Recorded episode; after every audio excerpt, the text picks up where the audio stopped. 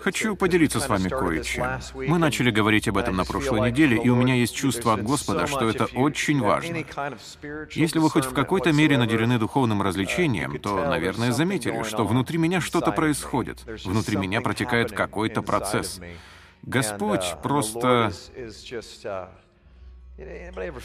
Бывало ли у вас когда-нибудь такое чувство, что Господь иногда отдаляется от вас, или, может, не отдаляется, а просто удерживает все, чем он мог бы переполнить вас. И вот Отец... Эх, если я сейчас начну рассказывать об этом, то займу много времени.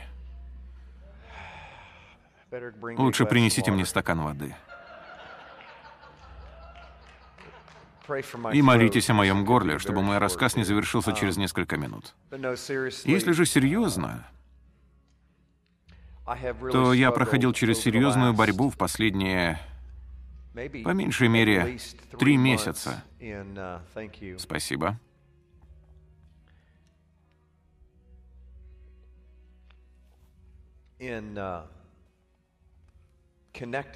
Это связано с поклонением.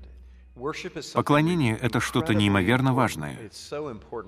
И если вы поставите мне кафедру, то я смогу рассказать вам, насколько оно важное. Через минуту я покажу вам пару вещей, а пока скажу, что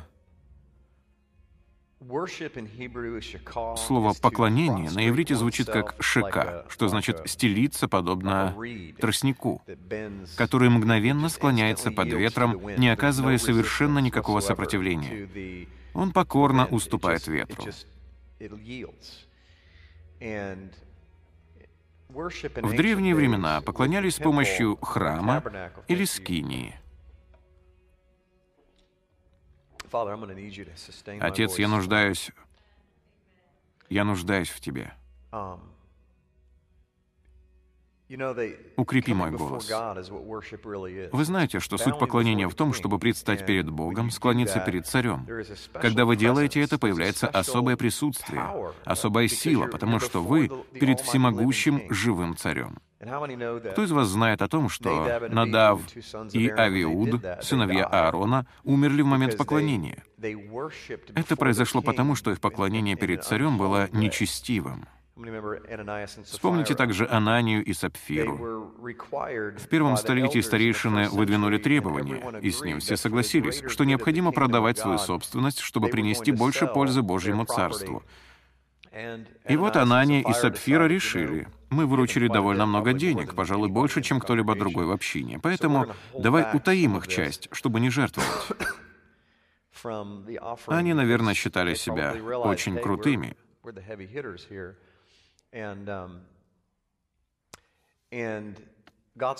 Но Бог мгновенно поразил их, и не потому, что их пожертвование было недостаточно большим, а потому, что они нарушили свое обещание пребывать в единстве с братьями. Они принесли свое пожертвование пред лицом царя. Это был акт поклонения. Их поступок ничем не отличался от того, что сделали Надав и Авиуд. Абсолютно ничем. И те, и другие пришли и поклонились со своим приношением пред Господом. Но проблема была в том, что в их сердцах присутствовала нечистота. С их сердцами было что-то не в порядке. Они отказались исполнять Библию по-библейски в вопросах заботы о братьях, проживающих, скажем, на восточной стороне Иерусалима, которых они, возможно, даже не знали. Таким образом, Бог относится к святости и к тому, как мы предстаем перед Ним, очень серьезно. Один человек прислал мне сегодня СМС с вопросом. Точнее, он сообщил, что молился о собственном служении, и Господь сказал ему, «Позвони пастору Джиму и спроси его о том, регулярно ли он постится, потому что это ключ к его успеху». Получив это СМС, я подумал, что это немного странно, потому что я не определю меру своего успеха до тех пор, пока не достигну финишной черты в последний день, когда сделаю последний вдох. Что касается поста и молитвы, то Бог побуждает меня постоянно проводить ревизию моего духовного состояния. Я разговаривал об этом с одним из своих сотрудников, членов команды «Страсть к истине». Это было буквально сегодня. Я объяснял ему, что когда мы, как тело, приступаем к всемогущему Богу в постах и молитвах, проверяя свое сердце, это удерживает нас в состоянии, позволяющем Яхве постоянно приумножать то, что у нас есть. Но существует одна проблема. Я сказал этому молодому человеку, я вижу проповедников, переходящих от хорошего к великому. Объясню, что я имею в виду. Например, они берут гитару, данный им Богом дар, учатся играть и становятся прекрасными гитаристами пред Яхве. Но в процессе этого они никогда не проверяют свое сердце с помощью вопроса «почему я это делаю?». Они не спрашивают себя постоянно «почему я это делаю?», чтобы удостовериться в чистоте своих мотивов. Они забыли, что приступают к всемогущему Богу. И чем больше людей приходят в собрание, каждый раз выходя на сцену, ставшую для них просто танцевальной площадкой, они уже играют для людей. Это настолько медленный процесс внутри сердца, что вы его даже не замечаете — Поэтому я объяснил тому человеку, как я поступаю. Я имею страх перед моим Богом. Я постоянно боюсь разочаровать Его. И говорю вам об этом, потому что верю, что это формула вашего успеха во взаимоотношениях с Богом. Мы постоянно должны задавать себе вопрос, почему я сейчас делаю это? Почему я поступаю таким образом?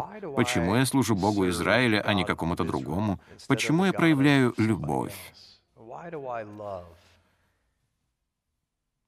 Даже людям, наделенным даром милосердия или даром сострадания, надо проявлять осторожность. И знаете почему? Потому что иногда вы настолько усердны в проявлении сострадания и милосердия, что начинаете жертвовать уже не ради даятеля, а потому что вам нравится ощущение, которое вам приносит даяние. Окружающий мир смотрит на вас и говорит, «О, как бы я хотел быть таким, как этот человек. Он такой щедрый, у него такой дар милосердия, в нем столько сострадания». Но знаете, что происходит, когда мы предстаем перед Богом Творцом? Открываются все сердечные мотивы. Все до одного. Они все проявляются. Мы говорим, «Боже, я хочу делать это только ради Тебя, только для Тебя». Но открываются мотивы, и Бог говорит, «Ты жертвуешь ради того, чтобы получить что-то взамен?» Знаете ли вы, что если вы даете, ожидая услышать «спасибо», хотя это и кажется просто правилом хорошего тона, если вы ожидаете благодарности — то вы даете ради того, чтобы что-то получить. И Иешуа, умерев на кресте, пожертвовав собой, не ожидал, что мы будем благодарить Его. У Него не было совершенно никаких ожиданий.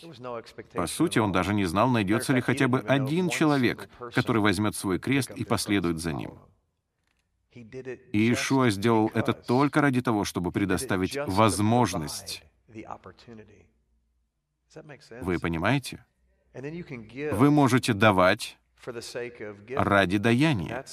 Очевидно, что это гораздо более возвышенная цель, чем даяние ради того, чтобы получить что-то взамен. Вы жертвуете ради другого человека. Вы полностью сосредоточены на ком-то другом. Но знаете ли вы, что это еще не наивысшая форма даяния? Вы можете давать ради даяния. Возьмем, к примеру, три ежегодных праздника, в которые Господь повелевает нам являться перед Ним. Знаете, мне не нравится слово «повелевает», потому что оно звучит как-то по-военному. На самом деле речь идет о приглашении, о настоятельном приглашении, потому что Бог так сильно любит свой народ. Он говорит, «Я хочу, чтобы у вас были священные собрания, чтобы вы являлись предо мной, и я хочу, чтобы вы давали».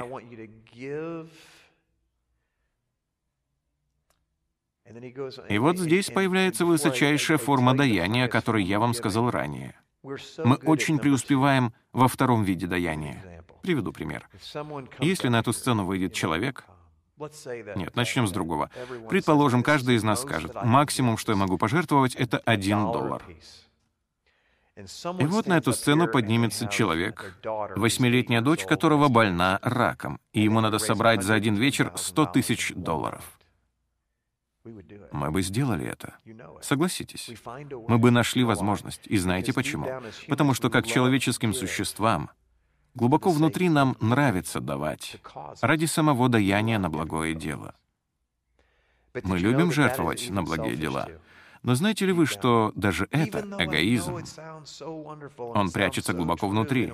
Да, я понимаю, что это выглядит так чудесно и истинно. В определенном смысле это так возвышенно. Есть разные уровни. Хорошее, лучшее, самое лучшее. И даяние ради другого человека — это, несомненно, более высокий стандарт. Вы помогаете восполнить нужду человека, оказавшегося на обочине дороги. Но глубоко внутри, давайте будем честны, нам очень нравится чувство, которое мы испытываем, когда жертвуем. Нам это очень нравится. Никогда не забуду одну историю. Я уже рассказывал ее раньше. Это случилось в тот период, когда я занимался финансовым планированием и зарабатывал столько денег, сколько когда-либо мечтал зарабатывать. Я встретил беременную женщину, которая работала официанткой, и по ней было видно, что у нее проблемы. Мы тогда помолились о ней и оставили ей 100 долларов чаевых. Оглядываясь назад, я вспоминаю, насколько был горд собой. Еще бы. Ведь я дал 100 долларов чаевых, при том, что обед стоил 40. Мы действительно благословили эту женщину. Выйдя на улицу, мы увидели через окно выражение ее лица. Она была изумлена. В ее глазах блестели слезы. Для нее это действительно много значило. Но сейчас, оглядываясь назад, я вынужден задать себе вопрос. Почему я в действительности сделал это? Чтобы затем заглянуть в окно? Я должен спросить, где было мое сердце? Нет, я не сделал никакого зла. В этом не было ничего плохого. Кто бы отказался взглянуть на выражение ее лица? Но я получил что-то в ответ на то даяние. Вы следите за моей мыслью? Я получил воздаяние за тот дар. Я уменьшил ту награду, которую мне хотел дать Отец. Истинное сердце. Вот то, к чему я веду. Хотя на самом деле я пока не знаю, куда это меня приведет. Тем не менее, это направление, в котором хочет двигаться Бог. Отец не хочет, чтобы наше даяние лежало в эмоциональной плоскости, как при поддержке какого-нибудь благого дела. Люди любят жертвовать на хорошие дела. Посмотрите на израильтян. Моисей сказал, мы должны построить скинию для нашего Бога. И они ответили, мы нуждаемся в Боге, отдадим все, что у нас есть. И они плавили свои серьги и другое, что у них было, причем настолько щедро, что Моисей сказал, хватит уже. Но истина заключается в том, что существует еще один тип даяния, и лишь совсем немногие достигают этого уровня. Речь идет о даянии ради даятеля. Задумайтесь об этом на минуту. Даяние ради даятеля. Даяние с маленькой буквы «Д» ради даятеля с большой буквы «Д». Того, кто дарует вам жизнь. Вы даете только потому, что Он дает. Вот в чем суть. Это 100-долларовые чаевые, после которых вы уходите, ни разу не оглянувшись. Потому что реакция для вас не имеет значения. Это человек на обочине дороги, которому вы помогаете, и вам не важно, узнает ли он ваше имя. И вы не упоминаете название вашей церкви. Это уже само по себе непросто. И еще сложнее, когда ты пастор. Где бы я ни появился, люди спрашивают меня, чем я зарабатываю себе на жизнь. И мне уже не хочется им отвечать. Потому что это изменяет динамику разговора. Все сразу же напрягаются, как только узнают, что ты пастор. Был только один парень, который продолжал сквернословить, даже узнав, кто я. Я тогда подумал, может, он меня неправильно понял? Я не шучу, серьезно. Uh, я сказал ему, что служу пастором, но ему было все равно. И знаете, что я подумал? Ему можно доверять. Я могу доверять этому парню, потому что он одинаковый, независимо от обстоятельств. Хотя его поведение и было оскорбительным, меня оно не задевало. Я умею пропускать подобное мимо ушей. В конце концов, это всего лишь слова. Суть же в том, что этот человек был самим собой. Но я встречал многих верующих, которые не были самими собой. Они дают ради того, чтобы получить что-то взамен. Они дают ради тех или иных великих мужей и жен Божьих. Но если вы хотите достичь высочайшей позиции в Царстве Яхве, то вы должны жертвовать свое время, деньги, таланты, любовь просто так. Знаете, я в этом отношении самый отсталый. Буду с вами честен. Я знаю, что, наверное, найдется множество людей, которые могли бы подняться сюда и сказать, «Нет, нет, самый отсталый — это я». И тот, кто будет активнее всех утверждать, что он самый отсталый, получит награду на небесах. Последний станет первым, верно? И обязательно вот с такой интонацией. «Нет, самый отсталый — это я». Затронем причины. Я говорил об этом на семейном семинаре. Женщины, жены — как часто ваши мужчины, сделав что-нибудь, оглядываются, чтобы убедиться, что вы заметили это? Мы ожидаем, что нас похлопают по плечу, верно? По крайней мере, я ожидаю. Например, я вынес мусор, что является моей обязанностью. Ты видела, я вынес мусор. Ты видела, я сменил ребенку подгузник. Еще не забыл, как это делается. И жена отвечает, «Да, я сегодня сменила их 18 раз, так что ты меня не впечатлил. Ты даже не завернул его как следует, когда выбрасывал».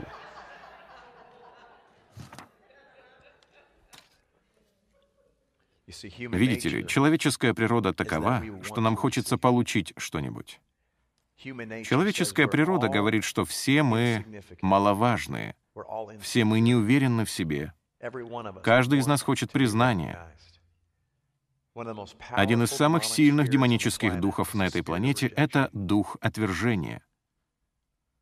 Враг проделал невероятную работу, чтобы заставить Божий народ чувствовать себя отверженным. И в большинстве случаев он использует для этого наших родителей. Разве не так? Он достиг этого. Чаще всего, как для женщин, так и для мужчин, проблема в отце. В отце, который не наставлял нас, не любил нас, не ободрял нас, не был рядом, когда мы в нем нуждались, не мог отказаться от своей эгоистичной гордости и неприступности, чтобы позволить нам посидеть у него на коленях и сказать, что он нас любит, что он гордится нами. Сегодня мы, возможно, компенсируем это с лихвой для своих детей и порой делаем даже больше, чем следовало бы. Но я знаю, что многие из вас ощущают в своей жизни этот дух отвержения — Враг посылает этот дух, и знаете почему? Не для того, чтобы сломить вас, и не для того, чтобы вы чувствовали себя неудачником. У него есть план действий, реальный план. Я знаю, что это шокирует. У врага есть план действий. Даже если что-то выглядит совершенно очевидным, рассуждайте как шахматист. Вы думаете, что враг делает что-то, но на самом деле он этого не делает потому что он никогда не раскрывает свои истинные намерения. Есть люди, которые говорят, «Я чувствую, что это обо мне».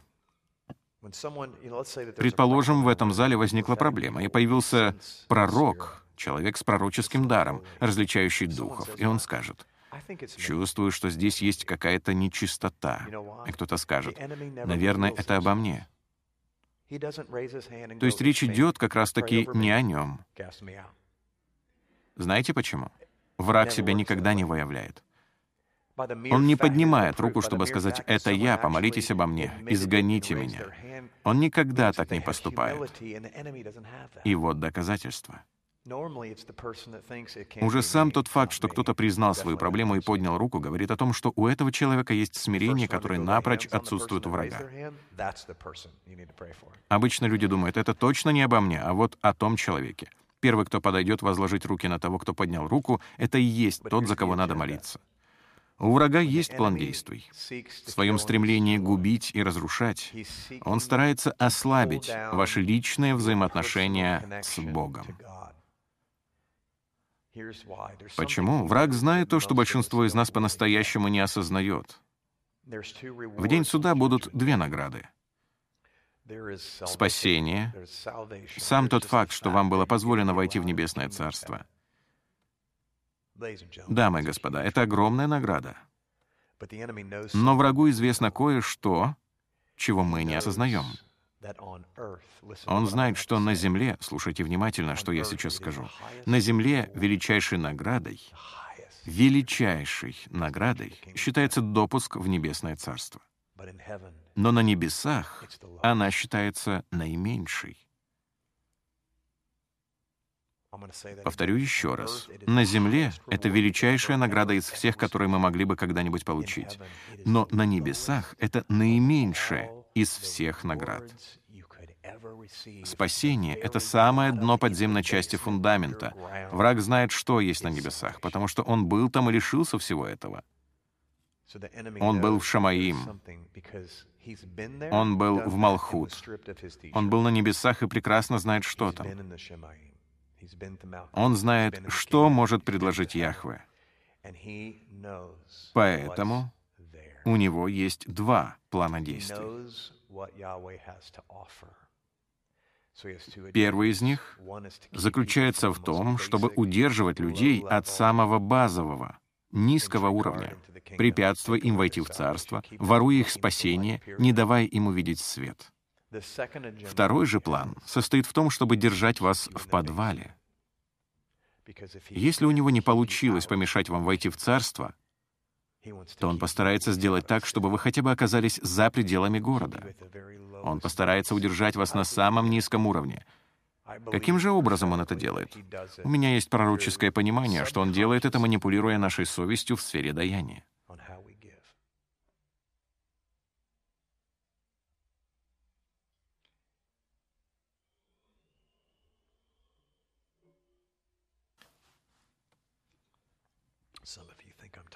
Кто-то из вас думает, что я говорю о деньгах. Нет. Я говорю о всей вашей жизни. Сегодняшний день — это неделя грядущего Шавуота, это несколько недель праздников. Это отсчет Омера до юбилейного 50-го дня, когда Святой Дух, когда Яхве высвободил свой руах для своего народа. Он высвободил свой дух для своего народа. Он отдал сто процентов своего сына. И этого было бы достаточно, не так ли? Но Яхве сделал больше, чем требовалось. Он даровал не только путь, истину и жизнь, но еще и помощника на пути туда. Он отдал своего единородного сына. Но это еще не все. Взгляните, как это взаимосвязано с десятиной и праздничными приношениями. Десятина — это перворожденная, первая часть из десяти. Иешуа стал десятиной. Его жертва была обязательным требованием, чтобы удовлетворить закон. Без альтернатив. Его было необходимо отдать и точка. Так были удовлетворены требования закона, но в законе нет ничего, что обязывало бы Яхве сделать еще одно приношение.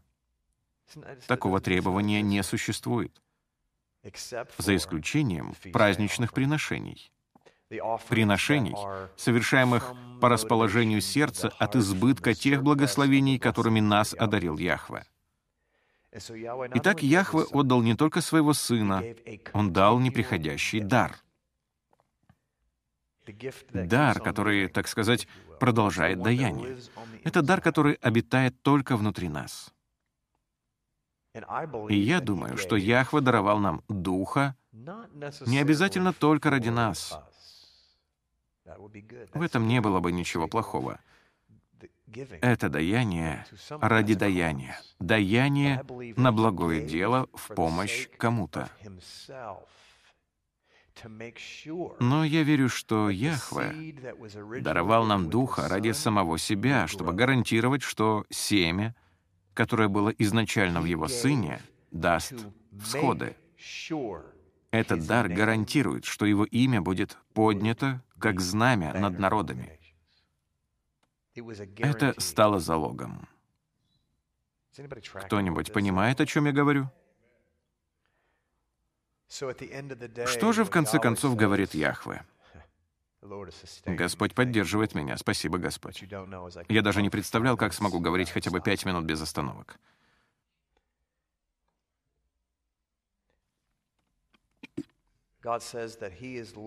Бог говорит, что Он ищет добра охотно дающих тем, кто оказывается на нашем жизненном пути. Он ищет тех, кто отдает просто, чтобы отдавать.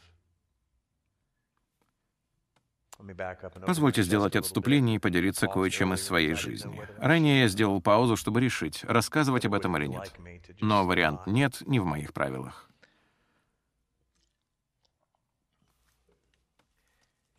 Открою вам одну из проблем, с которой борется ваш пастор.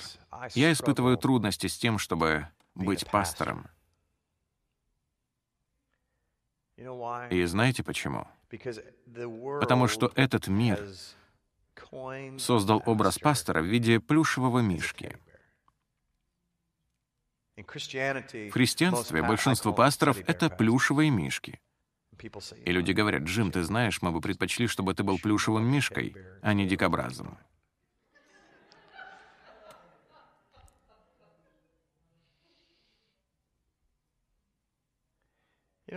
И в этом есть доля правды.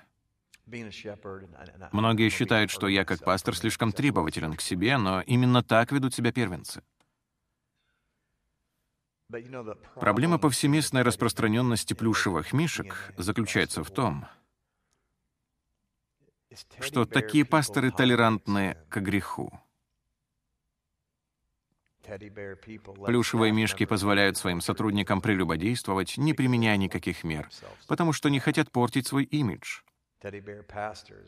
Пасторы плюшевые мишки стараются никого не обидеть, не ранить ничьих чувств. Они хотят, чтобы церковь росла, чтобы в ней не было раскола, и не могут проповедовать то послание, которое дает Бог. Один пастор как-то сказал мне, «Джим, я слушаю то, о чем ты рассказываешь, и знаю, что это истина. Не могу поверить, что меня не учили этому в семинарии, но если я начну проповедовать об этом, меня уволят». Это один из самых мягких, добрых пасторов из всех, кого я знаю. Настоящий плюшевый мишка.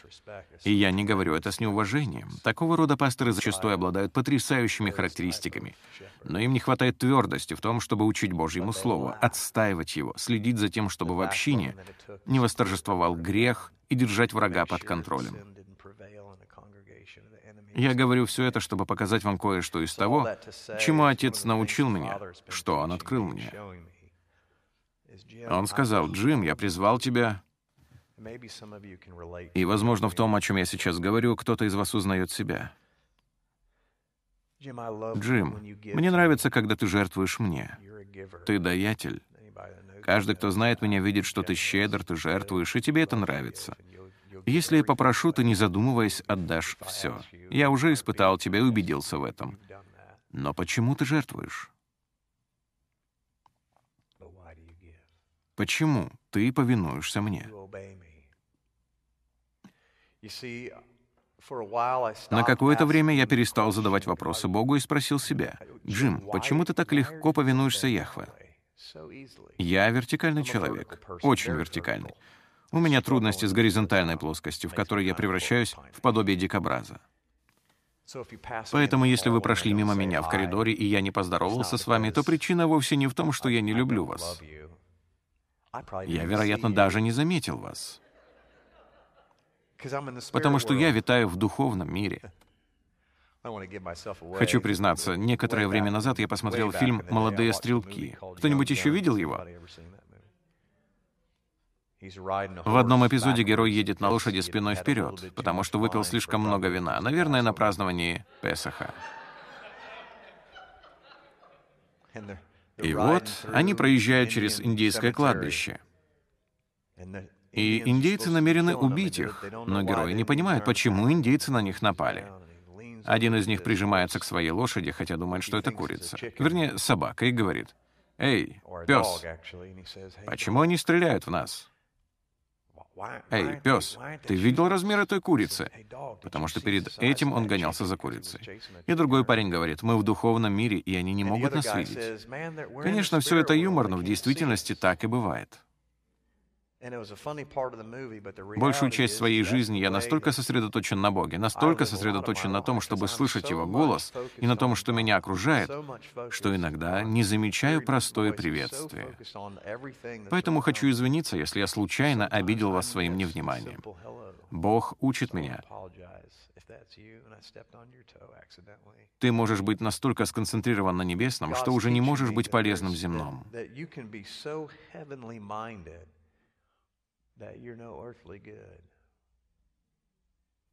Я могу совершить для Отца миллион дел, вернуть миллион людей в Его завет, чтобы они жили в соответствии с Его волей. Но Господь показал мне через мою болезнь и еще через 14 других обстоятельств что-то, что произвело переворот в моем сознании.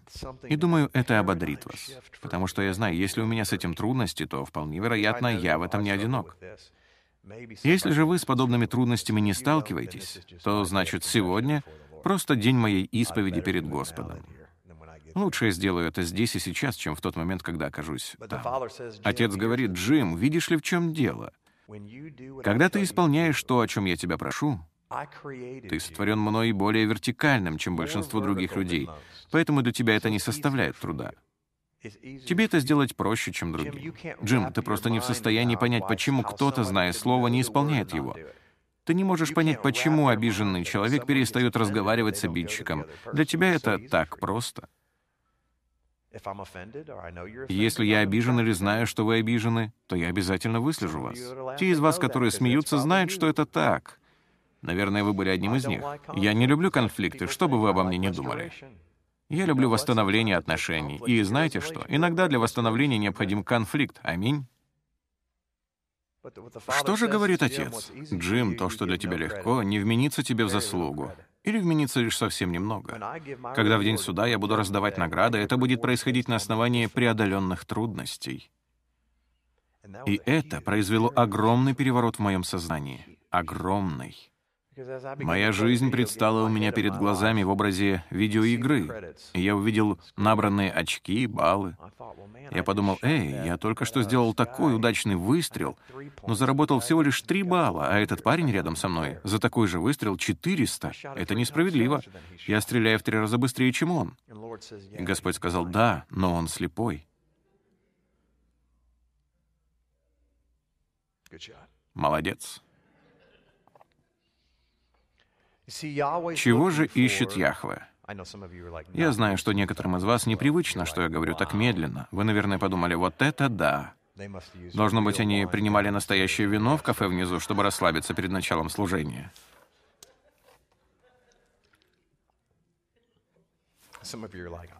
Некоторые же из вас думают, надо же, я впервые за все время понял, что сказал Джим. Я знаю, наш переводчик на испанский сейчас молится на иных языках, настолько он рад. Наконец-то он сможет успеть за мной. Итак, Отец оставил на моем сердце глубокий отпечаток. Объясню, к чему я веду. Некоторым из нас очень легко делать то, что у нас хорошо получается. Я говорю о том, что чем вы сильны, что бы это ни было. Может, это сфера продаж. Легко служить людям, когда вы видите, что у вас это хорошо получается. И что же мы делаем? По сути, мы очерчиваем вокруг себя круг и говорим, у меня это хорошо получается, поэтому я не буду заниматься тем и не буду заниматься этим. Сами того не осознавая, мы используем это как оправдание. Мол, Бог сотворил меня таким. Нет, Он не сотворил вас такими. Он дал вам склонность в каком-то направлении, потому что это могло принести пользу Его Царству. О каком бы даровании ни шла речь. А вот то, в чем вы испытываете недостаток, именно это в конечном итоге показывает качество вашего даяния. Я открываю вам то, чему меня учит Отец. Джим, взгляни на все, что я совершаю в твоем служении. Как ты думаешь, почему я сделал твое служение таким успешным? Потому что ты жертвовал мне постоянно, снова и снова, и ты жертвуешь ради людей. Но он показал мне, насколько редко я в действительности жертвовал просто ради него. Буду с вами честен. Я, вне всякого сомнения, человек, жертвующий ради других. Я хочу достичь народы. Я хочу, чтобы они услышали. На этой неделе я получил по электронной почте письмо от одной общины на Филиппинах. Потрясающее, просто невероятное письмо — в нем была фотография. И знаете, что на ней было? Вся эта община на Филиппинах. А перед ними большой экран, на который проектор выводит видео. И они смотрели наше служение с Филиппин. Они говорят, что это слово распространяется со скоростью лесного пожара. И оно на филиппинском языке, хвала Господу. Я живу ради того, чтобы кто-то еще смог услышать это послание, и когда мы собираем пожертвования, для меня это очень значимо, потому что я знаю, что каждый, кто пожертвовал, связан с человеком, который был достигнут благодаря вашему приношению. Но отец говорит, «Джим, по большому счету, меня это не впечатляет. Ты учитель, и я призвал тебя к более высокой цели, точнее, к более глубоким оценкам, к более строгому суждению. Ты долгое время жертвовал ради других людей, но теперь я бросаю тебе вызов. Жертвуй только ради меня. Только ради меня. Без каких-либо результатов. Скажу о том, что было на этой неделе. Знаете, когда вы проповедник и теряете голос, это пугает. Я прекрасно понимаю чувство того пастора, который полностью потерял голос. Мы смотрели фильм о нем, он сказал, что делать пастору, который не может говорить? Что делать консультанту, который не может разговаривать, чтобы проконсультировать людей? Бог начал показывать мне, как много того, что мы, и лично я, как много того, что я воспринимаю как нечто само собой разумеющееся. Моя жизнь. Как будто я буду на земле вечно и Бог будет всегда позволять мне говорить. Он неоднократно отбирал у меня слово прямо на сцене, хотя вы об этом даже не догадывались. Что я переживал в такие моменты? Боже, если ты заберешь свой дар, то я останусь косноязычным глупцом. Внутри меня нет ничего, что я мог бы предложить кому-нибудь. Ничего. И вот на этой неделе Господь забрал мой голос и показал мне кое-что. Это автоматически вынудило меня притормозить. Он спросил, «Джим, если я полностью заберу у тебя голос, будешь ли ты по-прежнему любить меня? Будешь ли ты продолжать служить мне?» Я с вами предельно искренен. Бог именно так и сказал. Будешь ли ты по-прежнему жертвовать? Потому что в твоем представлении — Послание исходит из твоих уст. Но что, если я изберу кого-то другого? Честное слово, это действительно был очень личный разговор с Господом, который отныне перестал быть личным. Прости. Для тебя ведь это все равно не стало неожиданностью. Но я верю, что Господь хочет бросить вам вызов. Почему вы любите? И любите ли вообще? Кого вы любите? Чувствуют ли они это? Благодарны ли они за это? Что если бы я прямо сейчас, в эту секунду, попросил по очереди подняться на сцену всех жен и предложил оценить по десятибальной шкале, насколько их ценят мужья?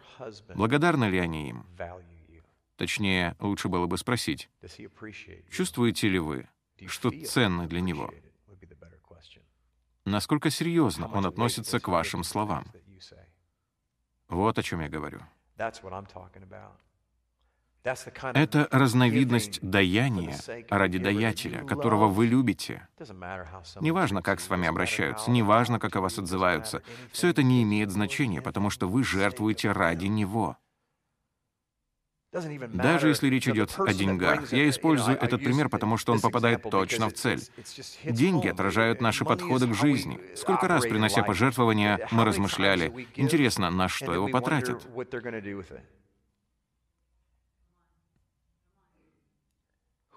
Чье это дело? Это не ваше дело. О, это слишком радикально. Джим, опять ты ведешь себя как дикобраз. Но разве я не могу просто высказать истину? Вы можете себе представить, чтобы израильтяне принесли свое золото Моисею и сказали, «Послушай, я думаю, что мои серьги следует пустить на стол хлебов предложения» но только не на вилку. Это семейная реликвия моей прабабушки. Египетские серьги, я не позволю превратить их в вилку. Нет.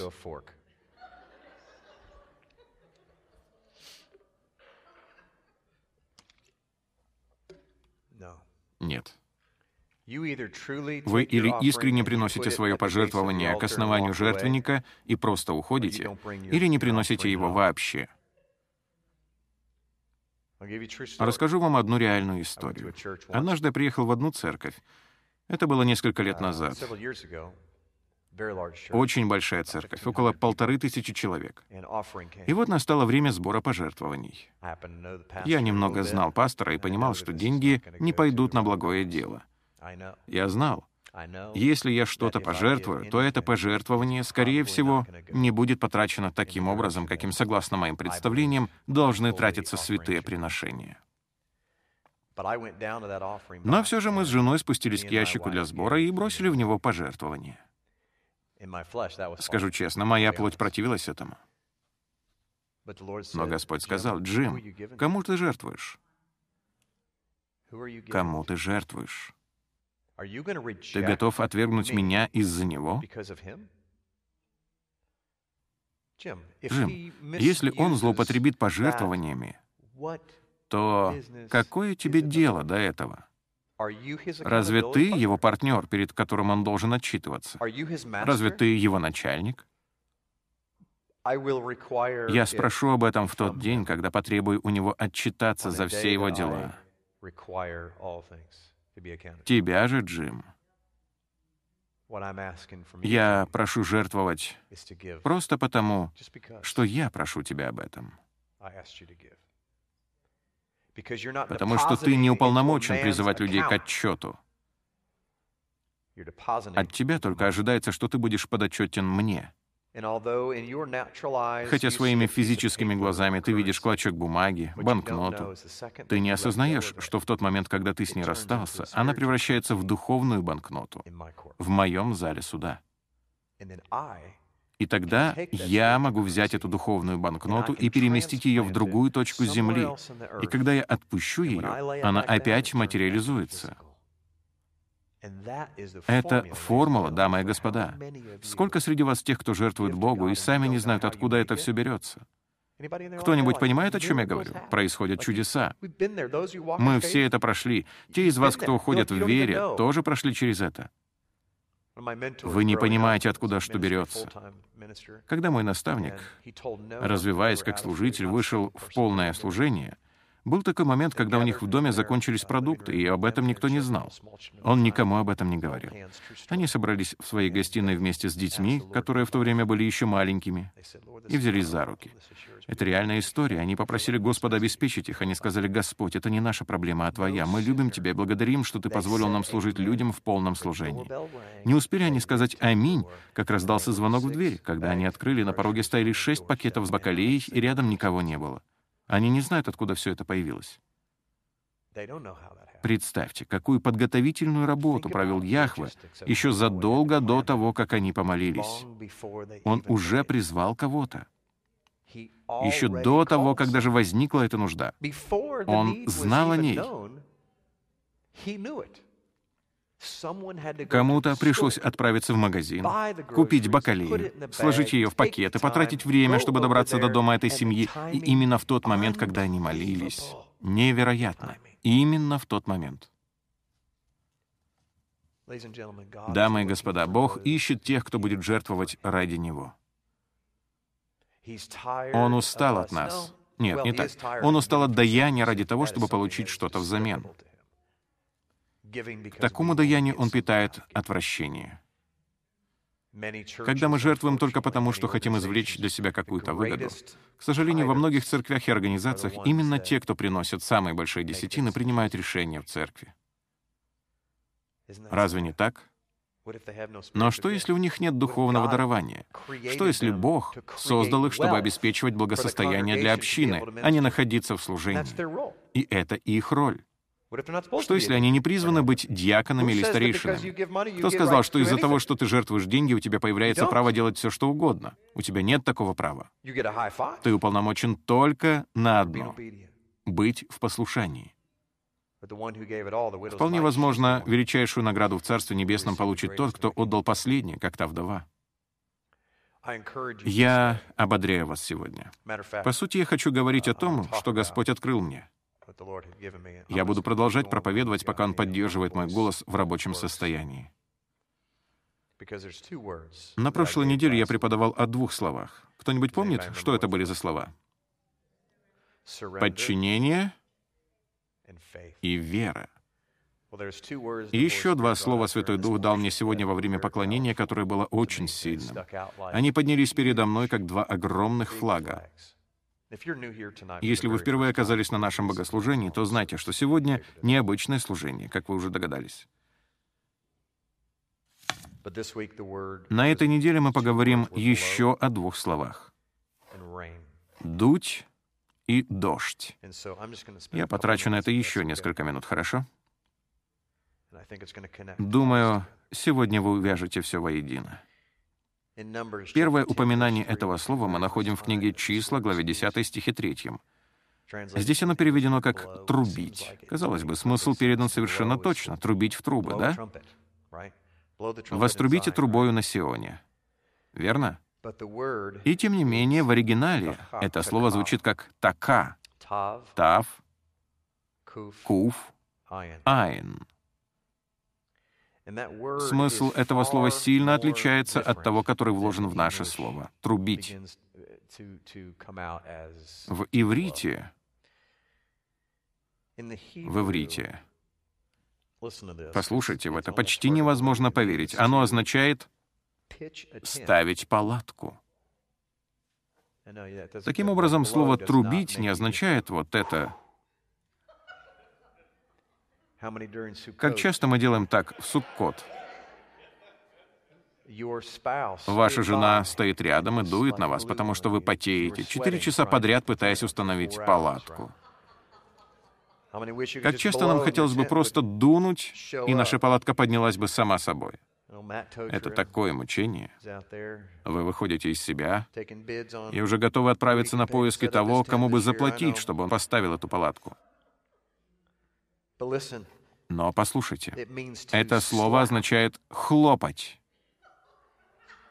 Кто из вас делал это во время Суккота?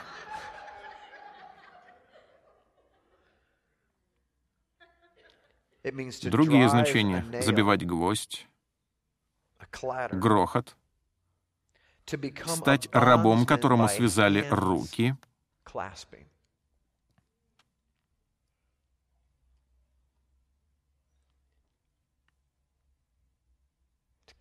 забрасывать, подобно удочке, сокрушать, издавать звук, наносить удар, вонзать, например, копье, которое пронзает кого-то. И, наконец, дуть. Итак, обобщим все это. Когда мы поем слова песни «Подуй, могучее дыхание Бога», Почему эти слова действуют настолько могущественно в небесной сфере? Потому что мы говорим следующее.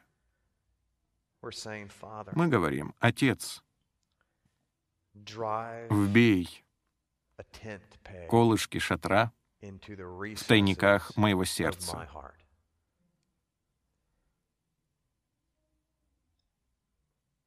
Возьми свою руку и мою руку и свяжи их, я твой раб. Поставь свой шатер в этом месте. Сокруши меня.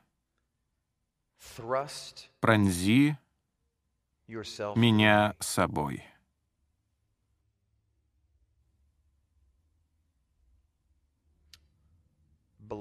Подуй на меня. Ключ к пониманию дает древнееврейская письменность. Тав означает «метка» или «завет». Это последняя буква еврейского алфавита. Она выглядит как знак плюс или крест и означает «завет». Далее «кув». Кув — это окружность, перечеркнутая прямой линией. Смысл этой буквы можно сопоставить с закатом, когда солнце видно только наполовину. Часть его сокрыта, и есть что-то, что проходит прямо посередине и открывает скрытое. И, наконец, айн — это глаз, духовное понимание. Таким образом, вместе получается завет, наносящий свою метку прямо по центру вашей сущности, открывая скрытое, чтобы вы смогли это увидеть. Когда Бог дует, Он оставляет свою метку в центре вашей сущности, отделяя суставы от мозга, буква Кув, открывая глубины вашего сердца, чтобы вы могли увидеть. Ваш Бог пронзен духом. Видим ли мы это где-нибудь в Писании? Дамы и господа, когда Мессия, Яхве Саваоф, Иешуа Хамашиах, Иисус Христос умер на кресте, и солдат пронзил его бок копьем, это было дуновением Отца. И что случилось, когда он дунул? Земля затряслась, треснула. Завеса разорвалась надвое, открыв скрытое в святое святых, чтобы мы могли увидеть это.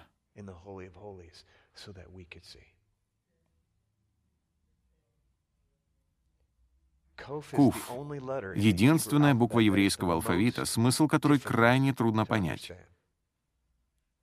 Она на протяжении тысячелетий ставит в тупик мудрецов. Это странное слово, странная буква. В иврите она имеет значение «обезьяна». Представьте себя раввином после Песаха, пытающимся понять смысл буквы Кув. Обезьяна, как это понять? Когда вы возвращаетесь назад и видите, как это используется во всех пророческих символах, вы можете увидеть, что это нечто вонзающееся в самую середину и открывающее скрытое для вашего взгляда. Поэтому я предлагаю вашему вниманию такую версию случившегося на кресте. Иисус Мессия, Иешуа Хамашиах, был в буквальном смысле пронзен дыханием всемогущего Бога, которое разорвало завесу, открыв нам то, что мы не могли увидеть, что было скрыто. Первый Адам в книге «Бытие» Я могу нормально говорить. Спасибо, Господь. Первый Адам в книге «Бытие» лежал мертвым на земле. И что произошло дальше? Отец всех отцов вдохнул. Вдохнул жизнь в Адама. И что случилось в первую очередь? Адам открыл глаза. Поэтому нас не должно удивлять, что все случившееся с первым Адамом должно было случиться и со вторым. Адам на кресте, его глаза закрыты. Когда отец дунул, глаза первого Адама открылись, но глаза второго Адама не открылись. Это наши глаза открылись. И это даяние ради даятеля. Оно не ради человека. Бог дохнул на Адама не ради Адама, на Иешуа не ради Иешуа. Он дохнул на Иешуа ради нас. Знаете, мы молимся, мы поем, мы просим Всевышнего Бога, «Дохни на нас, Господь, могучим дыханием». И ожидаем при этом ощущений. Мы хотим почувствовать определенную атмосферу. Мы ожидаем, что произойдет что-то впечатляющее. Я лежал на этом полу, потому что проходил в своей жизни через такое, что вы даже не можете себе представить. Святой Дух прикрепил к моей жизни слово «приближаться». Я проходил. Нет, пожалуй, не буду об этом. Приближаться. Поэтому, когда сегодня Святой Дух начал изливаться, когда он стремительно наполнил этот зал во время поклонения, он впервые за почти шесть месяцев позволил мне приблизиться к нему в поклонении. Впервые. Те, кто смотрит трансляции наших богослужений, привыкли видеть меня здесь во время поклонения. Но Бог даже не позволял мне выйти в зал. Если вы видите, что меня нет, то это только потому, что Отец сказал, «Нет, я не хочу, чтобы ты сейчас оказался в моем присутствии. Я хочу тебе кое-что сказать. Суть не в том, что ты представляешь передо мной, а в том, что я представляю пред тобой, чтобы наставить тебя и дунуть на тебя. То, чего хочешь ты, это чтобы твои волосы приятно развивались на моем ветру. Но это потому, что ты не знаешь, что случится, если я дуну на тебя. Твой Бог пронзит копье, а ты к этому не готов. Поэтому в течение последних четырех-шести месяцев Отец готовил меня к тому, что я прохожу в данный момент, и я даже не знаю всего о том, что я прохожу. Как сокрушительно осознавать, что ты сокрушен, и не понимаешь, почему. Все женщины сейчас подумали, да я в таком состоянии все время.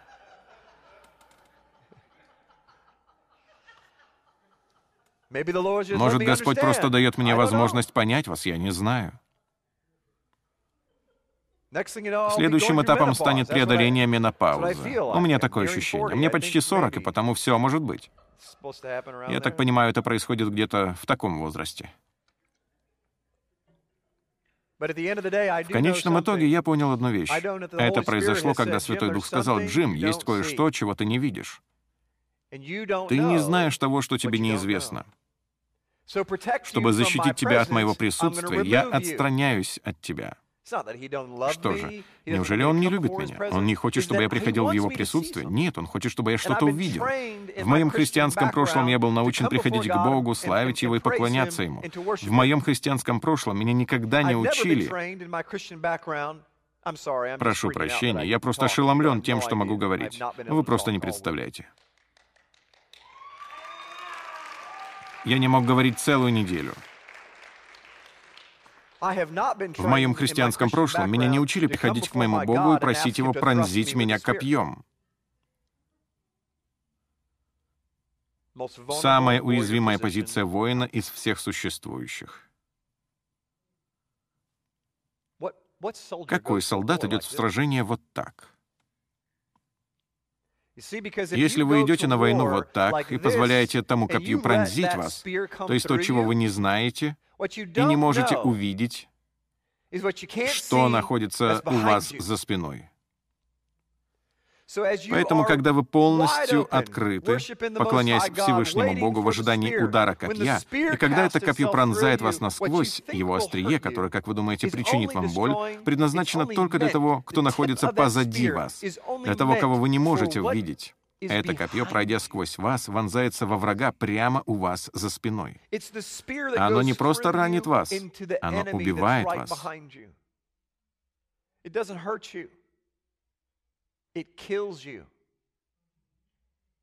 Какая ирония? Оно не ранит вас. Рана будет только в том случае, если вы не мертвы.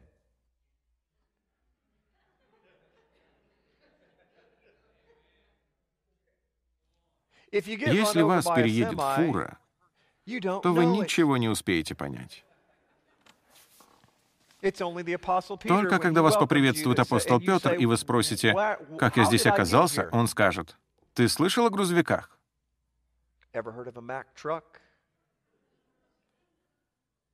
Один из них сбил тебя.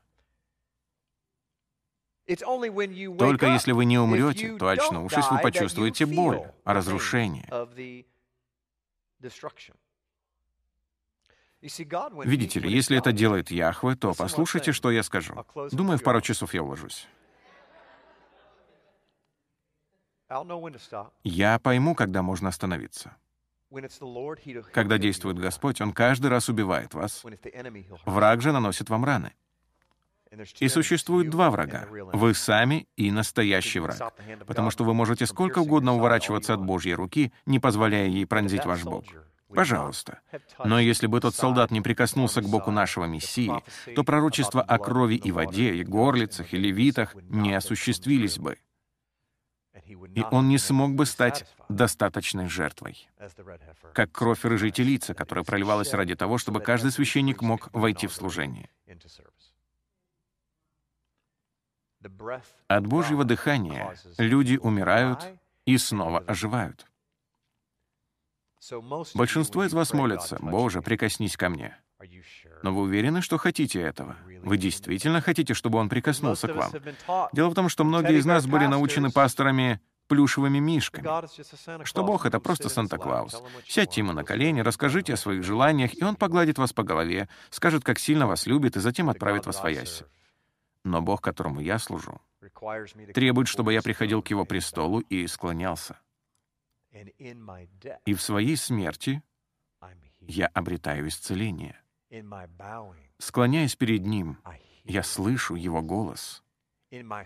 Подчиняясь, я ощущаю Его любовь. Это противоречит всему, чему нас учили. Нас всех учили, что нам необходимо ощущать Божью любовь. Например, на концерте поклонения. Не буду называть группу, это будет некорректно. Но в один из вечеров я побывал на концерте поклонения. Там был самый потрясающий звук, который я когда-либо слышал. Все звучало идеально. Музыканты играли феноменально. Но я ощущал в том зале смешанное присутствие Бога и врага. В духовном мире чувствовалось колдовство. Вне всякого сомнения, там был доступ к духовному миру, но этот доступ был одновременно незаконным и законным. Это была смесь. Это беспокоило мой дух, мне это не нравилось. Я не мог ощущать только Святого Духа. Думаю, музыканты тоже чувствовали это, потому что музыка стала более интенсивной.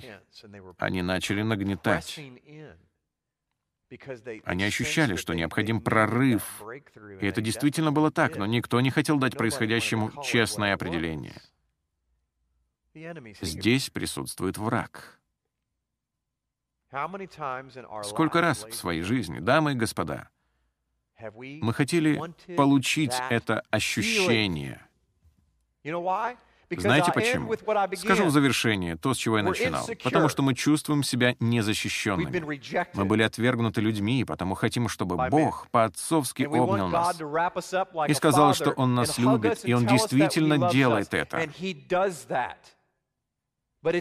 Но это происходит не так, как вы были научены. Это не приходит через песни и не всегда через эмоции. Это не происходит тогда, когда мы приходим пред Богом в прекрасном поклонении. Он прикасается к нам, и мы переживаем удивительное чувство. Это происходит, когда мы подчиняемся и умираем. Что если вы с ног до головы в грязи, и вы приходите к Богу? Это можно сравнить с грязной машиной. Вы подъезжаете к мойке и говорите, «Я хочу, чтобы вы меня помыли, помойте меня». Вы набираете код, но так и не въезжаете в мойку.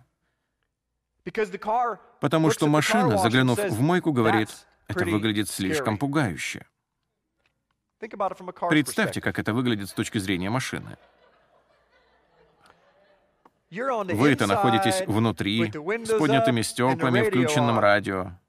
Но если бы вы были зеркалом заднего вида, то действительно испугались бы и занервничали.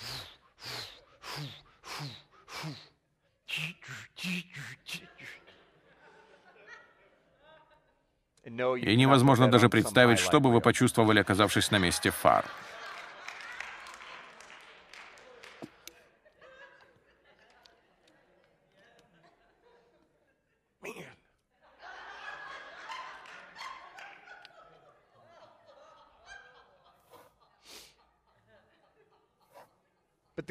Но машина не знает, что не пройдя через мойку, она не станет чистой.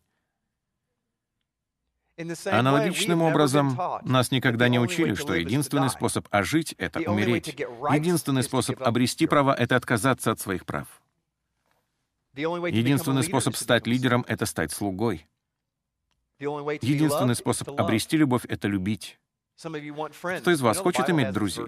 Вы знаете, что в Библии есть стих по этому поводу. В нем сказано, кто хочет иметь друзей, тот и сам должен быть дружелюбным. Но я знаю, что большинство из нас, образно говоря, просто публикует объявление в разделе «Поиск друзей». Вот так и мы живем. Мне нужен друг, Никто меня не любит. И мы ходим и жалеем самих себя. Кто встречал таких людей? Они постоянно жалуются. Никто не хочет со мной общаться. Но знаете почему? Потому что людям надоедает выслушивать нытье, напоминающее игру плохого скрипача. Вот опять проявляется дикобраз. Отнеситесь с пониманием. Но знаете, какова реальность? Мы должны быть дружелюбными. Хотите иметь прекрасных друзей? Станьте сами прекрасным другом. Любите ради любящего, давайте ради даятеля. Итак, это было первое слово. Дуть. И, наконец, последнее слово, на которое указал мне Господь, это дождь.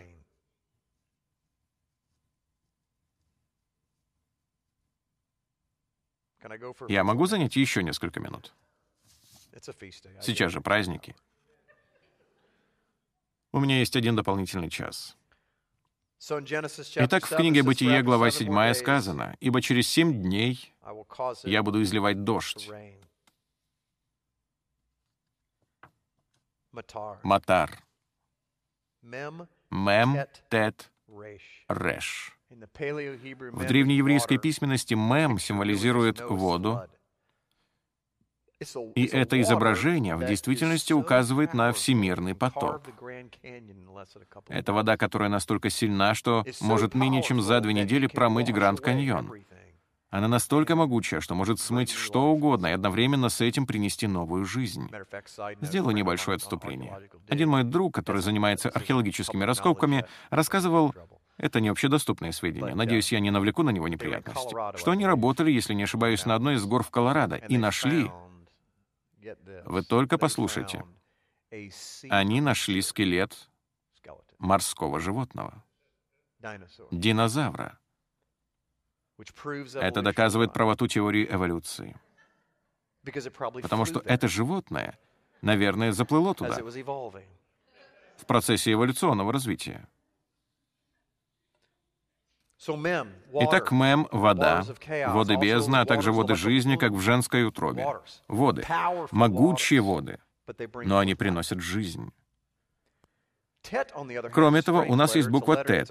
Это странная буква в виде окружности с буквой «х» внутри. Она символизирует змею в корзине. Кстати говоря, давайте проверим, насколько вы все эрудированы.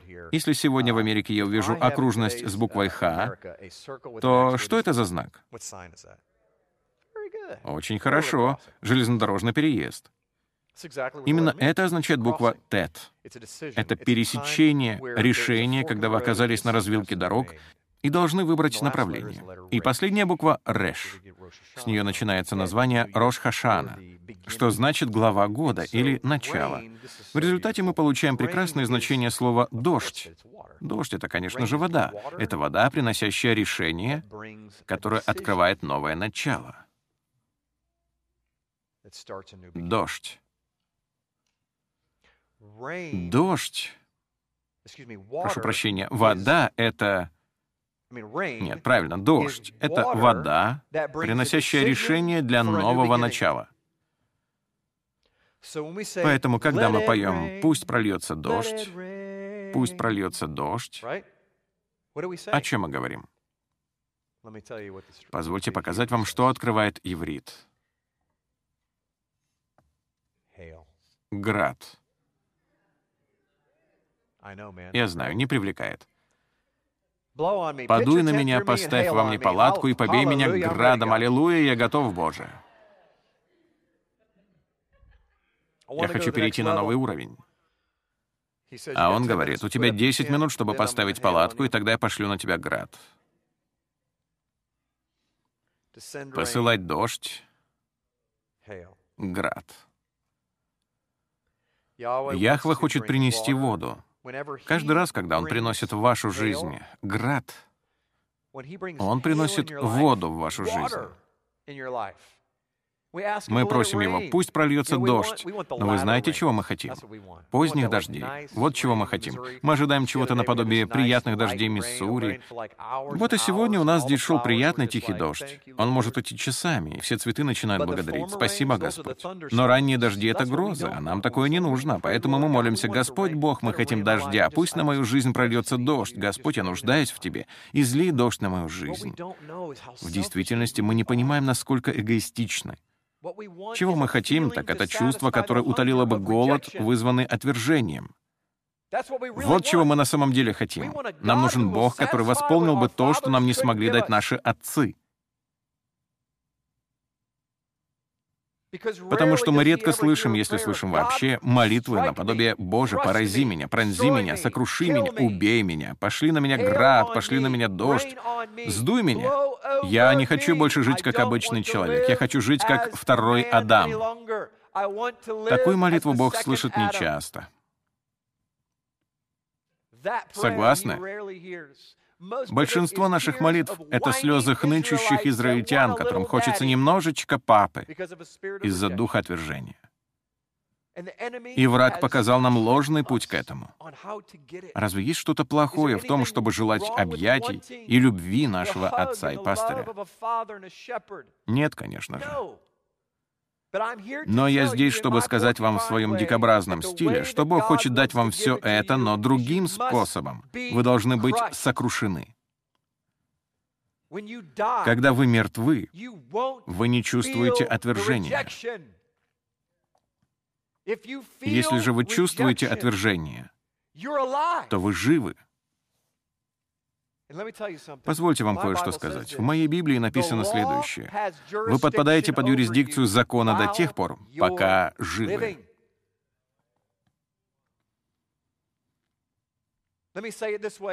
Сформулирую по-другому для тех из вас, кто не уловил с первого раза. Возмездие за нарушение закона — смерть. Это шериф. Вы нарушили закон, и он приходит за вами. Вы подпадаете под его юрисдикцию, потому что он приходит только за теми, кто жив. Если он придет за вами, а вы мертвы, то вы уже не под его юрисдикцией. Почему? Потому что вы мертвы. Что он может вам сделать?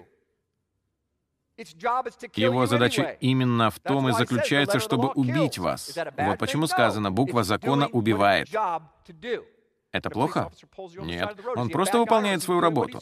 Если полицейский приказывает вам съехать на обочину, то это не говорит о том, что он злой. Просто он выполняет то, к чему призван. Он выполняет свою работу. Аналогичным образом, когда мы нарушаем закон, Бог обязан на основании своего собственного закона защищать Небесное Царство от тех, кто грешит. Вы должны умереть. Вот почему сказано следующее. Сведем все воедино. «Я должен быть распят со Христом». Тем не менее, и уже не я живу, но живет во мне Христос. А что ныне живу во плоти, то живу верой. Вы видите принцип.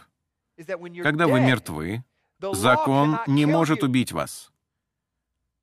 Но когда я умираю со Христом, я также и воскресаю. Поэтому, когда я умираю, я ничего не чувствую. Вы когда-нибудь слышали выражение «умереть для себя»? Вы понимаете, что это значит? Когда вы мертвы, вы не можете чувствовать отвержение. Когда кто-то изрыгает на вас оскорбления, когда они плюют на вас, когда они вбивают в ваши руки гвозди, вы даже не вздрагиваете. Вам даже отдаленно не может прийти на ум ничего, кроме слов «Отче, прости им» ибо не знают, что творят. Вот что такое истинная любовь. Вот что это такое, дамы и господа. Большинство из нас никогда не достигнут подобной любви, подобной самоотверженности, потому что мы стараемся давать, чтобы получить что-то взамен. Мы подчиняемся, чтобы получить что-то лучшее, или же чтобы терпеть меньше боли. Когда же мы достигнем такой точки, друзья мои, в которой мы приходим к нашему Богу или позволяем Ему отвергнуть нас, потому что знаем, что Он знает, что для нас лучше, и что это на самом деле не отвержение, а защита, Сегодня впервые за несколько месяцев, когда я смог подняться на эту сцену, мне пришлось опуститься на пол. В то время как Отец посылал в мою жизнь дождь. Я чувствовал, как падали капли. Он позволил мне приблизиться к Нему. Он позволил прийти и поклониться Ему. И знаете, что Он сделал? Это заставило меня плакать. Знаете почему? Потому что это не было чудесным переживанием, наподобие «Боже, спасибо, что обнимаешь меня». Я чувствовал, что Он убивает меня. И это было именно то, о чем я молился. «Отче, Покажи мне то, что я не могу увидеть. Я хочу любить, как ты. Я хочу любить, как любишь ты. Вот как я хочу любить.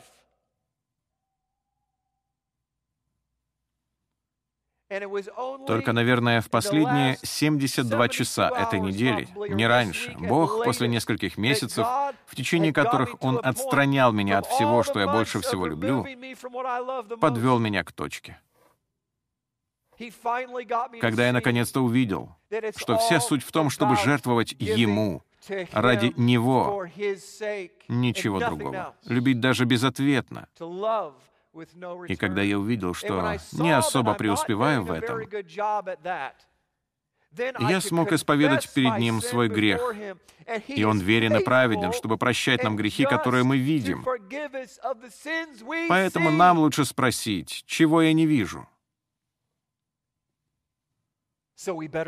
Потому что Он верен. Он верен в том, чтобы прощать нас за то, в чем мы сознаемся. И когда я увидел это, Бог начал говорить, «Вот теперь, вот теперь, теперь ты можешь приблизиться ко мне, ты можешь начать процесс приближения. Я позволю тебе войти в бурю, я дам тебе почувствовать капли дождя, потому что я уберу дух незащищенности и отвержения в твоей жизни, чтобы ты мог видеть мой престол и не смотрел на людей. Ты будешь видеть только меня». И когда ты будешь видеть меня, пойдет такой дождь, которого ты еще никогда не переживал. И тогда я подую, так подую, как никогда прежде.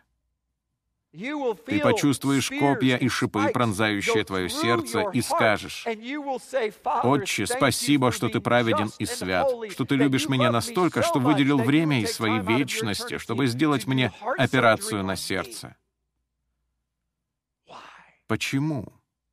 Неужели ты любишь меня настолько сильно, что даже прикоснулся ко мне своим скальпелем? Я ожидал объятий но получил нож. Я уже больше никогда не захочу опять оказаться в объятиях. И я говорю это серьезно, потому что я узнал секрет, который враг скрывал от меня всю мою жизнь. Бог передает объятия через операцию на сердце. Он передает объятия через град. Он передает объятия через копья.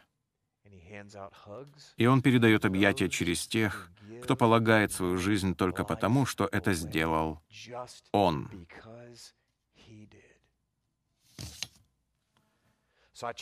Поэтому в завершение брошу вам вызов. Сделайте что-то, чего вы никогда не делали раньше. Задайте себе вопрос. Почему я жертвую? Спросите себя, что бы сказал мой супруг или сказала моя супруга, если бы мой пастор спросил, действительно ли ваши вторые половинки жертвуют ради вас? Действительно ли это так? Любят ли они вас? Ценят ли они вас? Благодарны ли они вам? Жертвуют ли они для вас бескорыстно, или же они ожидают получить что-то взамен? Этот ответ зависит от того, как вы служите своему супругу или своей супруге. Вот что сегодня говорит Бог. Как вы служите своим спутникам жизни? Или своим друзьям, если вы не в браке? А теперь послушайте внимательно. Это действительно может ранить. Я с высокой степенью вероятности предполагаю, что по мере приближения этого меча вы начнете пятиться назад. Ваше отношение к ближним в точности отражает ваше отношение к Богу, а вы не знаете об этом. Как вы относитесь к супругу, детям или товарищам, так и он принимает ваше даяние. Поэтому давайте представим, что наступил день суда, и вашего супруга или вашего друга, или, что еще хуже, вашего врага, Бог призовет для дачи показаний и задаст вопрос. Как он или она обращался с тобой? Чувствовал ли ты себя ценимым? Жертвовал ли он? Безусловно. Дай оценку по десятибальной шкале. То число, которое ты назовешь, определит их награду в вечности. И проблема в том, что ваш супруг может обманывать вас на земле, но не сможет сделать этого на небесах. Там будет только правда. Чистая правда и ничего, кроме правды. Две наибольшие заповеди звучат так. «Возлюби Господа Бога твоего всем своим сердцем, разумом, душой и силой». И вы делаете это, любя ближних, как самих себя. Бог бросает мне вызов. Джим, ты должен больше любить ближних. Я знаю, что создал тебя щепетильным и требующим от всех совершенства. Ты сотворен для того, чтобы распознавать все, что нуждается в исправлении. Потому что я создал тебя ремонтником. Ты сотворен таким образом, чтобы видеть проблемы и исправлять их. Нам нужно попасть за океан, у нас нет самолета. Построй мост. Это невозможно. Да, это невозможно. Придумай что-нибудь. Я не знаю, что придумать. Найди кого-нибудь, кто придумает. Мы обязательно что-то придумаем. Мы сможем. Мы построим мост. Даже если в качестве опор нам придется использовать надувные круги моих детей, мы все равно построим этот мост. К сожалению, из-за этой особенности моего ДНК я могу впасть в другую крайность — придирчивость. Дамы и господа, Бог приглашает нас выйти за пределы той сущности, которой, как вам кажется, вы обладаете, и начать жертвовать, не ожидая ничего в ответ, отдавая ради даятеля. Аминь? Давайте помолимся. Это была вступительная часть. Отче, мы славим Тебя и благодарим за то, что Ты говоришь к нам. Благодарим, Господь. Хочу сказать лично от себя перед всеми. Боже, каждый раз, когда Ты совершаешь чудо, это приводит меня в восторг. Я знаю, что это выглядит как недостаток веры, но, Господь, мне просто не верится, что Ты позволил мне говорить. Это просто невероятно. Прости меня за неверие, но я изумляюсь каждый раз, когда Ты совершаешь чудо. Господь, Ты знаешь, что перед самим богослужением меня бил кашель, я вообще не мог говорить. Не понимаю, как Ты это сделал. Ты такой милостивый, потрясающий Бог. Господь, Ты берешь такого слугу, как я, и позволяешь мне применить себя хотя бы на мгновение, невзирая на мое чувство отвержения и незащищенности, и на те сферы, в которых я веду борьбу. И даже на мою нехватку любви к ближним. Мне еще нужно во многом измениться. Господь, молю Тебя о всех тех людях, в сердцах которых отозвалось это слово. Я знаю, что многие чувствуют отвержение и задают себе вопросы. Они понимают, если они будут полностью искренни перед тобой, то разоблачат себя, и им придется признать, что в них нет той чистой мотивации, которую ты хочешь увидеть, или внутреннего стремления к большему. Поэтому, Отче, я сейчас поражаю дух отвержения. Мы больше не будем жить, руководствуясь им. Мы больше не будем характеризовать себя на основании нашего прошлого, Боже. Только Ты характеризуешь нас следами Твоей крови на косяках наших сердец. Отче, молю Тебя в этот вечер, освободи свой народ,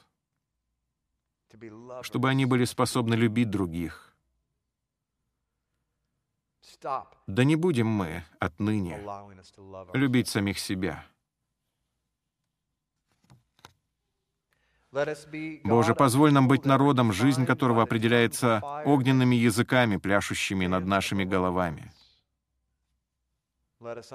Помоги нам понять, что огненные языки — это буква «шин», а это значит, что они поглощают. Это всепоглощающий огонь. Поглоти нас, Господь. Выжги внутри нас все, что захочешь. Сделай нас более подобными Тебе. И пусть единственным, кто побуждает нас служить Тебе, будет Твой Дух.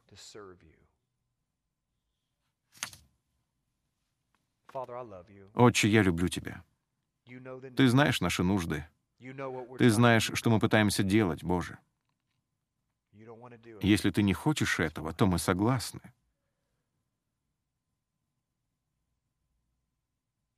Это твой храм, твоя жизнь. Я полагаю ее. Она твоя. Оставайтесь с опущенными головами и закрытыми глазами. Если кто-то в этом зале признает, что он был мотивируем далеко не только Богом, Или что-то другое, я не знаю. Господь сегодня говорил на разные темы. Я не буду приглашать вас, а просто скажу. Если вы хотите сегодня воздеть руки пред Богом, просто сделайте это, по какой бы причине вам этого не хотелось. Господь, я нуждаюсь в Твоем прикосновении. Я нуждаюсь в исцелении. Я знаю, что мое сердце нечисто. Я признаю, что должен стремиться к большему. Я знаю, что просил о чувствах, но в действительности нуждаюсь в том, чтобы Ты пронзил меня. Давайте встанем. Заглянем в свое сердце, чтобы увидеть его реальное состояние. Давайте просто стоять пред Богом. Умирайте для себя, не смотрите на окружающих. В вашем распоряжении весь зал. Если вы у себя дома и смотрите нас онлайн, стойте пред своим царем, опускайтесь перед ним на колени, делайте все, что вам нужно. Скажите, «Отче, я нуждаюсь в том, чтобы ты пронзил меня, чтобы ты подул на меня, чтобы ты поставил вокруг меня свой шатер». Поймите, что истинный Божий ветер — это не что-то, что ослабевает, что появляется и исчезает. Это распростертый шатер.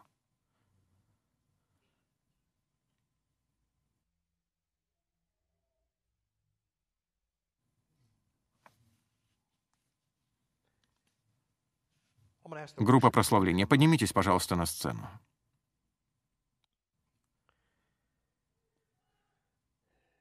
Продолжайте стоять спокойно в состоянии размышления.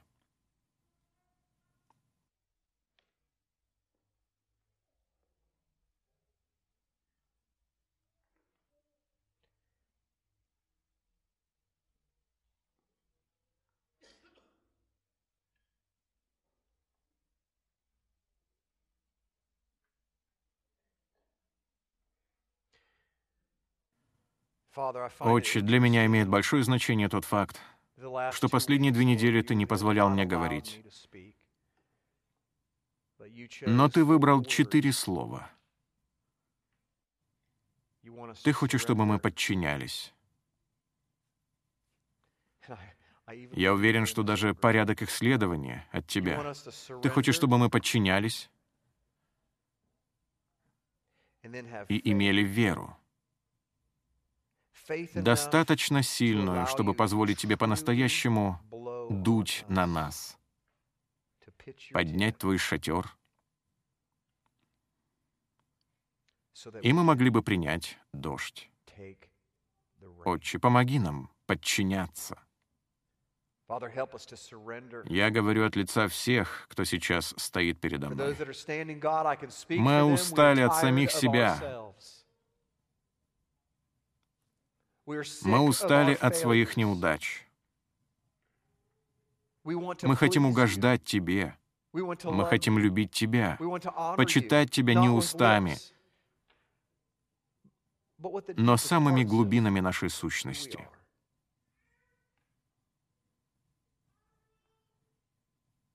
Отче, я больше не прошу Тебя исправить нас. Не прошу говорить к нам, обнимать нас или воспламенять нас. Отче, мы приступаем сегодня к Твоему престолу и просим Тебя убить нас.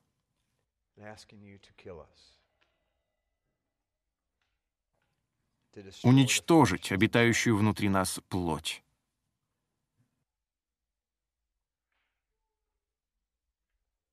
Мы просим Тебя, возьми копье и пронзи нас.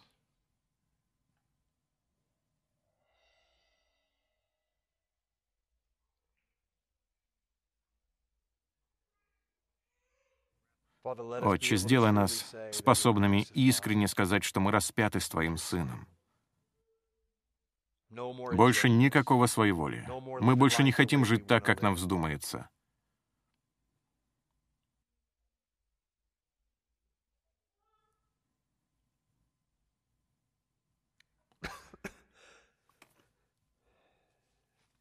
Отче, пусть прольется дождь. Пусть прольется дождь.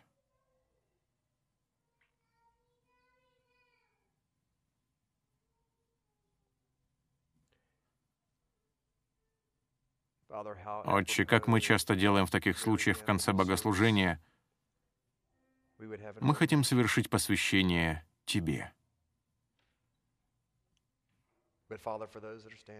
Прибудь с теми, кто стоит сейчас пред тобой. Прошу, призови их на новый уровень. Излей на них дождь.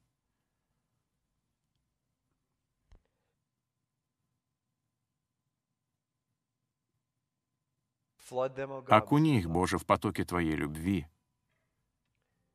и дохни Твоим могучим дыханием.